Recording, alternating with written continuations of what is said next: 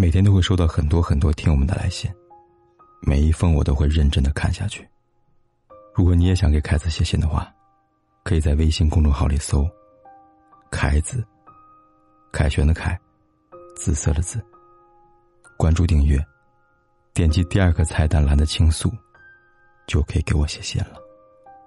期待你的来信。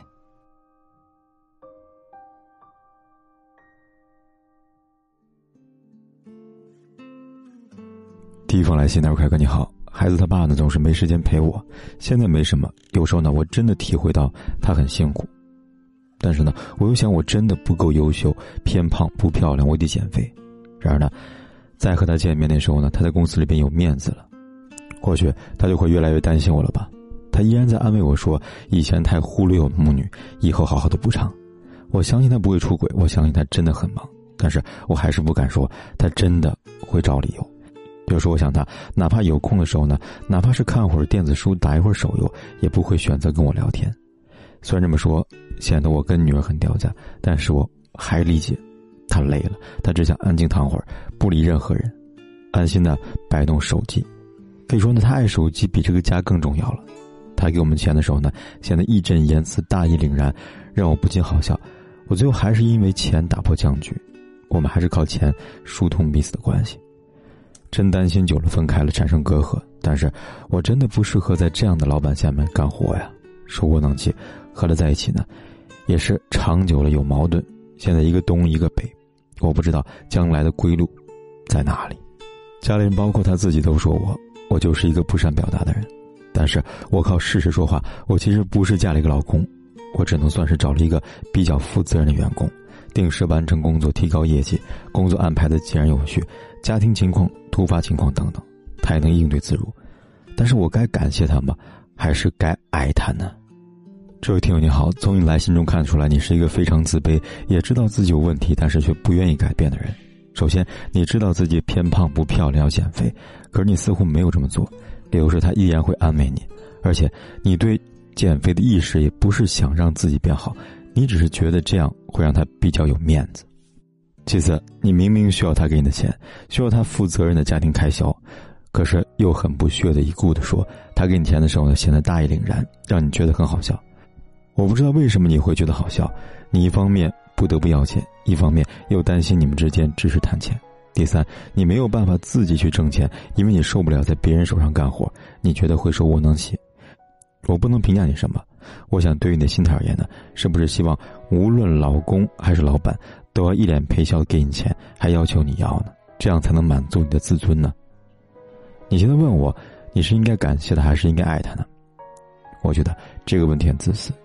你不仅该感谢他，也应该爱他，因为他在包容你，在照顾你啊。确实，他和你没有话说，可是你这样的心态，你让他跟你说什么呢？你问问自己，你跟他之间除了孩子、家庭、吃喝拉撒和钱，你们还有什么话题可以可以跟他聊呢？可以聊工作吗？可以聊未来的经济走向吗？可以聊对事业的规划吗？比如你说，他宁可看电子书也不愿意跟你聊天，但你不妨也看看他喜欢的书啊，可以一起和他讨论一下书中的观点和话题，这不也是交流一个方式吗？我知道你带孩子很辛苦。但是你要知道，夫妻之间保持和睦相处最好的方式就是共同成长，有共同的目标和规划，一起进步，一起努力。另外，女人变好首先是为了你自己。如果你自己都不觉得你自己足够好，那别人确实也很难会觉得你好了。但我觉得你是幸运的，你遇到一个好老公，至少你承认他是对你好的，也承认他不会背叛你。所以，凯哥希望你能好好的待他。别让你敏感自尊破坏了你们之间还算和谐的婚姻呢。再看第二封来信，他说：“我想说的和情感无关，而是工作。我是一名医生，一心为了一百多个透析病人在忙，学习专业知识心理学。可是呢，现在经不住一个没有文化的醉酒男人的胡闹。他说：我不懂医学，我来医院就得为我们负责。我跟他解释病情，有些并发症不容易解决，说什么的徒劳。”听了也不懂，也不想听。我生气了，没有控制好情绪，嗓门比较高。平时我都学哲学，阿德勒主张的一切从自身做起。生气时呢，为了震慑对方，可生气可能会激化矛盾；不生气，对方就得寸进尺了。这样的人不是第一次碰见了，而耍混蛋的呢，就是哪儿都有，给医生冠上神圣的光环，可没当神仙看呀。经不起这样的人的摧残。比如现在，我就很想逃离这个越来越变态的医疗环境了。虽然帮了很多人，但是这样的一个人呢，会害了我，甚至死在这帮人刀下的医生，也不是屈指可数的呀。这位朋友你好，我能特别理解你的感受。当自己的努力跟好心不被认可，反而还要被质疑跟讽刺的时候呢，真的是很难过。我也有很多跟你类似的感受。我经常在后台收到来信，有人骂我说，女朋友听了我的节目之后呢，就跟他分手了，对我各种诅咒谩骂，并且呢，这种事几乎是每个月都有发生。明白事理人都知道呢，真的是我让他分手的吗？真的是我害了他吗？不是的，只是他没有地方宣泄自己被抛弃的痛苦，而我是一个他可以迁怒而且无法反击的对象，所以他可以在网络那边尽情的发泄。这种事情我见了很多了，也就一笑了之了。有时候呢，我们同事看到后台这样留言，还会贴到群里面，跟大家娱乐一下，调侃凯哥你又中枪了。有句话说“夏虫不可语冰”，我想你是明白的。你和仅仅活在夏天虫子描述冰的样子，这就是对牛弹琴了。再说一个三季人的典故，有一个人问孔子弟子子贡：“一年有几个季节？”他说：“有四个季节。”那个人就笑他，说明明只有三个季节。子贡反驳说：“明明是四个季节。”没想到那个人居然毫不示弱说三季。两个人就这样的争论不休了。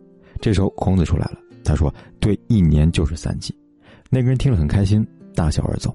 子贡就问老师：“孔子啊，明明是四季，为什么说是三季啊？这一年到底几个季节啊？”孔子老师说：“当然是四季了。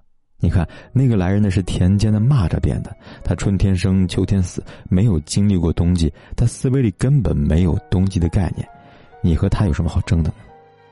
你把这个故事对照你自己的事情里边，你看看是不是这个道理？他根本不懂得什么叫做尊重和理解，你却希望从他那儿获得尊重跟理解。到哪儿呢都有这样的各种混蛋人了，你只要明白他们是无知就好了。你没有必要因为这样的人放弃自己的事业，也不值得为了这种人去劳心费神。要说，你只要做好你该做的工作，解释到你该解释的病情，有时候呢，面带微笑，当他们耳边风就好了。当然，还有一点，也不容易，我们都需要继续修行。但我想你肯定明白，如果没有这样的人给你捣乱，你又怎么谈得上修行，对不对呢？欢迎大家在留言区来说一说，你们平时会遇到哪些三级人，你们又是怎么处理的呢？